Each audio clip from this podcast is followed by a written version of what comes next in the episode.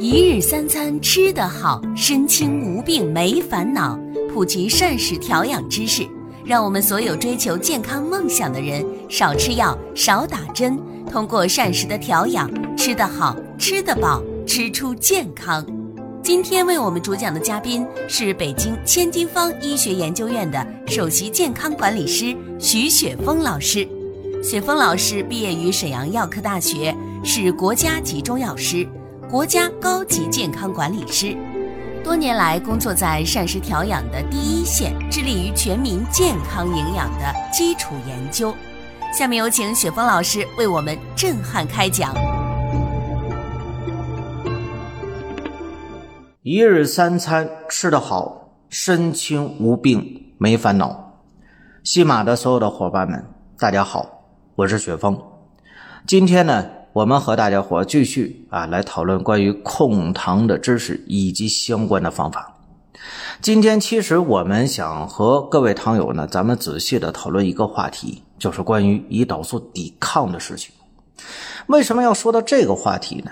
啊，首先我相信我们很多老糖友啊，在控糖的时候，现在会遇到一个困惑，也算是一个控糖的瓶颈。什么情况呢？就是我们现在用了很多种的口服的降糖药物啊，甚至说呢打胰岛素，而且呢胰岛素的剂量打的非常多，但是我们却会发现自身的这个血糖控制的往往是非常的不理想。那么为什么会这样呢？主要的原因呢，我们首先要搞清楚啊，人的血糖为什么会上升？它本质的问题其实呢啊就两个。第一个是关于胰岛功能出现异常导致的胰岛素分泌的异常啊，这也是导致我们血糖上升的一个因素。但是除此之外呢，啊，其实还有另外一个核心性的因素，也是导致我们为什么血糖啊用药物用胰岛素控制不下来的一个本质性的问题，我们就把它称为叫胰岛素抵抗。那么首先。我们大家伙要清楚啊，胰岛素是什么，对吧？咱们做一个简单的理解啊，胰岛素呢就好比说是我们身体里边的外卖小哥啊，我们每个细胞是吧，都需要能量才能够正常的去工作。那么胰岛素呢，它就会运载着血糖啊过来呢，去给我们的细胞提供能量，是吧？那么如果说我们体内的血糖太多了啊，就是外卖。这送的太多了啊，剩下来了，对吧？然后呢，这外卖小哥呢，也就是这胰岛素啊，就会把这些多余的能量输送到其他的地方储藏起来，比如说我们的肝脏啊，比如说呢，我们皮下的脂肪啊，就是一个简单的这么一个过程，对吧？呃，胰岛素呢，那么就会把啊所有的血糖输送到我们全身各个地方。啊，无论是变成脂肪，还是变成肝糖原，还是说变成肌糖原，啊，是这样的。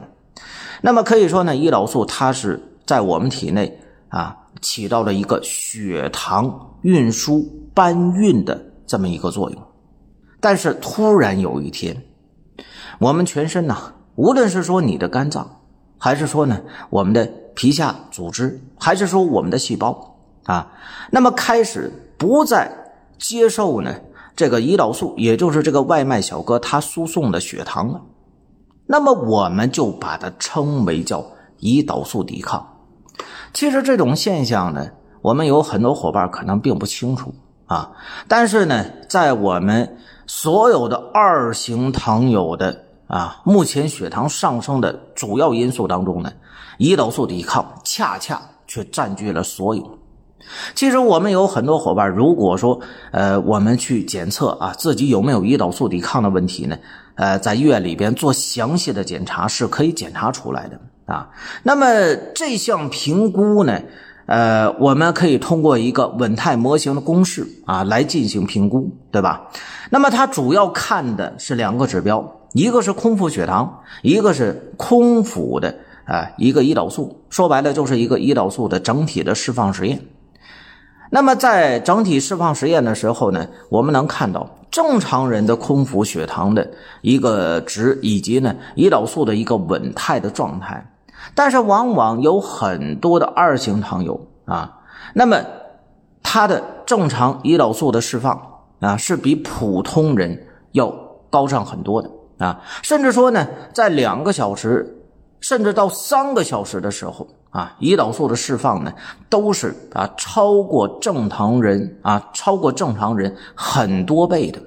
那么为什么会出现这么一个情况呢？啊，理论上来讲。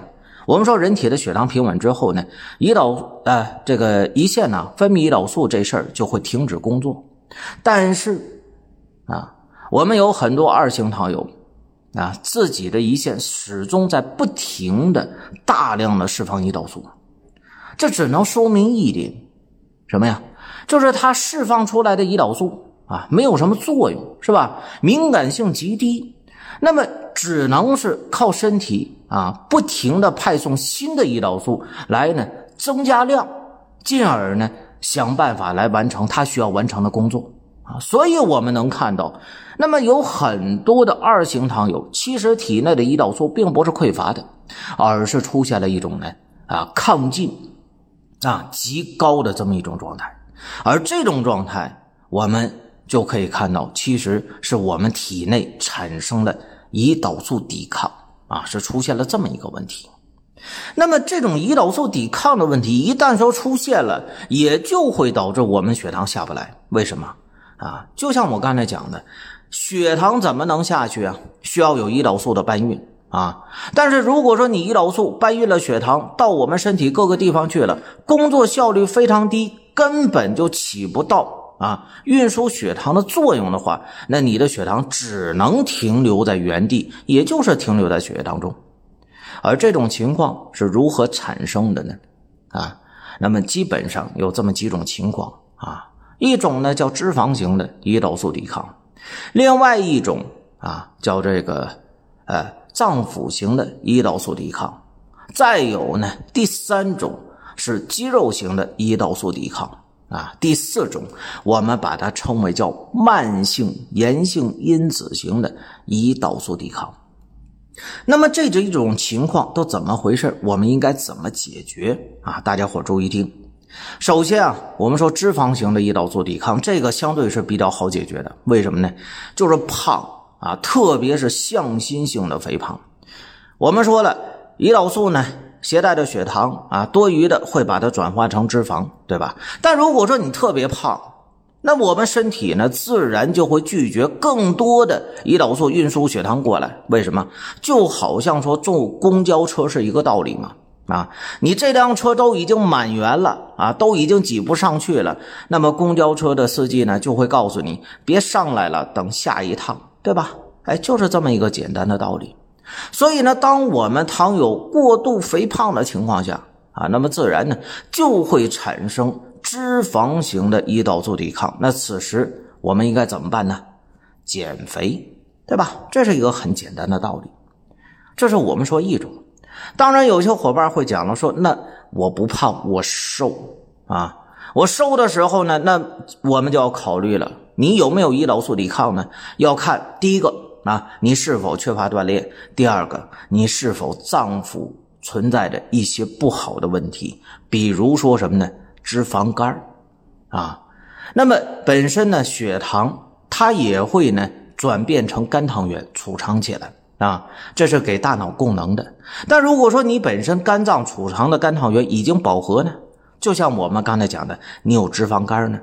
啊，那么必然也是那个公交车上不去的道理，对吧？满员了，那这种情况下，我们把它称为叫脏腑型的，也就是具有代表性的，就是这个脂肪肝啊啊，这种呢胰岛素抵抗，那怎么办呢？要想办法啊，通过呢调整，把脂肪肝的问题解决掉啊，这是我们说脏腑型的。那刚才我们也讲到了，你缺乏锻炼，虽然你瘦是吧？但是你缺乏锻炼，那么我们说呢？肌肉本身它是要消耗血糖的，血糖有一部分是要进入到肌肉当中呢，转化成肌糖原的。但如果说你根本就不运动，那么肌肉当中的这个肌糖原的开关就无法打开，那自然呢，我们说胰岛素啊，携带着血糖输送到这儿的时候呢，仍然无法转变成肌糖原，所以呢，就产生了肌肉型的胰岛素抵抗。所以，我们说前三种的胰岛素抵抗的问题相对比较好解决。为什么？我们只需要做好呢科学的运动就可以了，有氧的运动结合上呢抗阻力的训练，对吧？哎，这就能解决很多的胰岛素抵抗的问题啊。所以我们就说，为什么运动对于控糖很重要呢？当然了，如果我们要是最后一种胰岛素抵抗，那我们。就要仔细的啊，再去和大家伙去讨论了啊，这就是慢性炎性因子所导致的胰岛素抵抗啊，它究竟是怎么回事咱们接下来要和大家伙仔细去说啊。呃，说到这里的时候呢，也是给大家伙做个提醒，如果我们各位伙伴你确实觉得啊，在收听这档节目的时候对你有所帮助的话，不要忘记了点击节目旁边的免费订阅的按钮。另外呢，我们各位伙伴请注意啊，特别是我们很多老糖友啊，如果自己呢控糖这么多年，血糖控制不住了，或者说呢已经出现并发症了，下一步不知道怎么办好，你可以呢加我的微信啊，我这边呢有系统的控糖方法，我们可以呢针对每一位糖友自身的不同的情况，咱们呢做出更具有针对性的控糖的方案。啊，当然，这个需要加我的微信，咱们具体问题再具体分析，好吧？好了，咱们继续和大家伙说啊。那么关于呢，我们讲的第四种的胰岛素抵抗，其实也是最为麻烦的。为什么呢？它叫慢性炎性因子啊。说白了，我们体内呢现在出现了一种呢慢性发炎的状态，而这种呢慢性发炎的状态啊，它影响了我们全身细胞跟胰岛素的这种识别能力。从而导致什么呢？身体的全身细胞啊，对于整体胰岛素携带的这个血糖呢，识别都非常差，从而导致的啊，我们正常的细胞无法去吸收胰岛素携带过来的血糖，从而导致什么呢？第一个血糖上升啊，第二个细胞发糖。此时我们会出现一个现象，什么呢？啊，血糖居高不下，身体极度乏力。会出现这种问题，那么这种全身性的炎症又是如何导致的？什么叫慢性炎性因子？其实关于这个问题，那么呢也是困惑了科学家很多年啊，病因是不明的，因为这种炎症。在最早先的时候，把它称为叫无菌性的炎症，什么意思呢？它并不是由于我们外在的细菌感染的。你比如说感冒发烧，它至少得有个细菌病毒吧？但是这个没有啊。那么直到说在一七年之后啊，对于糖尿病的进一步的研究，包括说在我国有一位呢糖尿病的专家，他被称为叫赵立平啊。那么当他第一次提出。糖尿病属于一种长源性疾病的时候，才真正的啊得以解决。为什么这么说呢？我们大家要清楚啊，外在自然界当中是有细菌的，对吗？啊，但其实我们人体体内也是有细菌的。那么这个细菌呢，大概能有多少种呢？呃，那么目前统计啊，能有一千多种的微生物的菌群啊，其数量呢？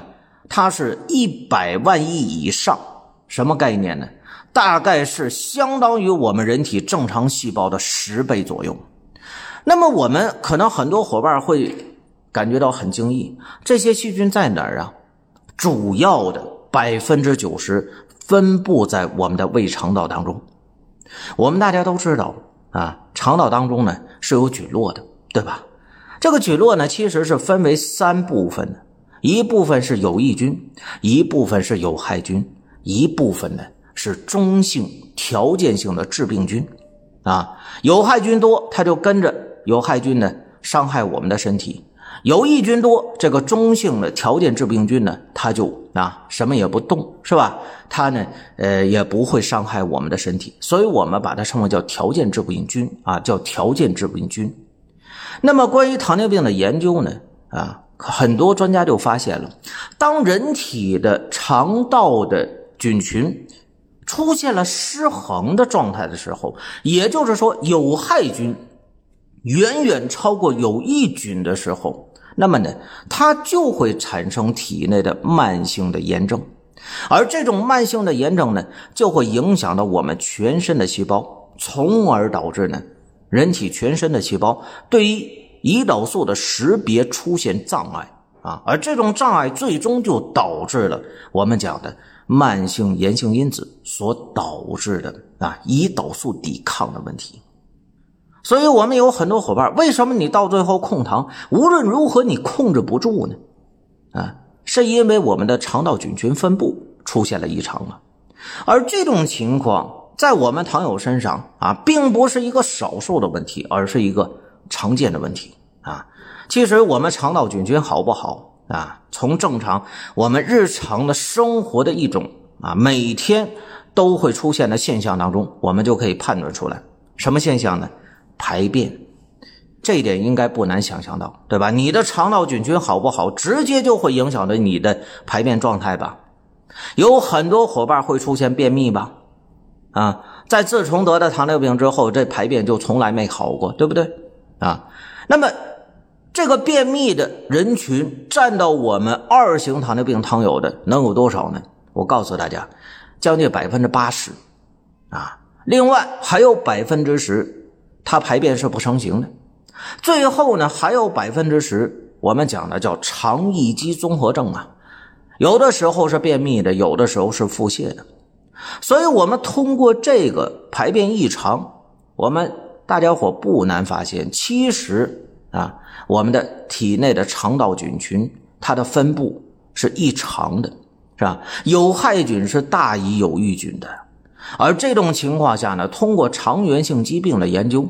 大家伙要清楚，我们体内其实是有慢性炎症的，而这种慢性的炎症产生的慢性炎性的因子，就会导致啊，我们全身细胞受到影响，对胰岛素不识别，最终呢导致啊胰岛素抵抗的出现。这也就是为什么我们血糖居高不下，你吃药啊，吃药更伤害胃肠道了，对吗？啊，然后包括说打胰岛素，你血糖下不来。啊，原因都在这儿，所以大家伙要清楚，如果我们真的是这种啊，由于肠道的菌群异常，由于我们体内产生了慢性炎性因子而导致的胰岛素抵抗的问题，那么我们普通的吃药和打胰岛素怎么可能会降你的血糖呢？这是无法解决的啊！所以呢，我们只有改变了这种问题啊，解决了胰岛素抵抗。那么最终呢，才能够让血糖平稳下来。但是这问题就来了，那么我们说这种体内的啊肠道菌群的异常导致的慢性炎性因子而出现了胰岛素抵抗，我们如何来解决？那关于这个问题呢，啊，我们在下期的节目当中啊，再和大家伙再仔细的去讨论啊。好了，今天呢，时间的关系。呃，我们关于控糖的知识啊，咱们就先分享到这儿。如果各位伙伴你在收听完这档节目之后，感觉啊确实对控糖有所帮助的话，呃，记得一定要点击节目免费订阅的按钮啊。如果呢，各位伙伴你真的在控糖方面确实需要帮助啊，你想逆转糖尿病的话，我这边有系统的控糖方法，大家伙呢可以加我的微信。啊，我们再具体问题再具体的来沟通啊。好了，各位伙伴，我们下期节目再接着聊控糖的知识以及相关的方法。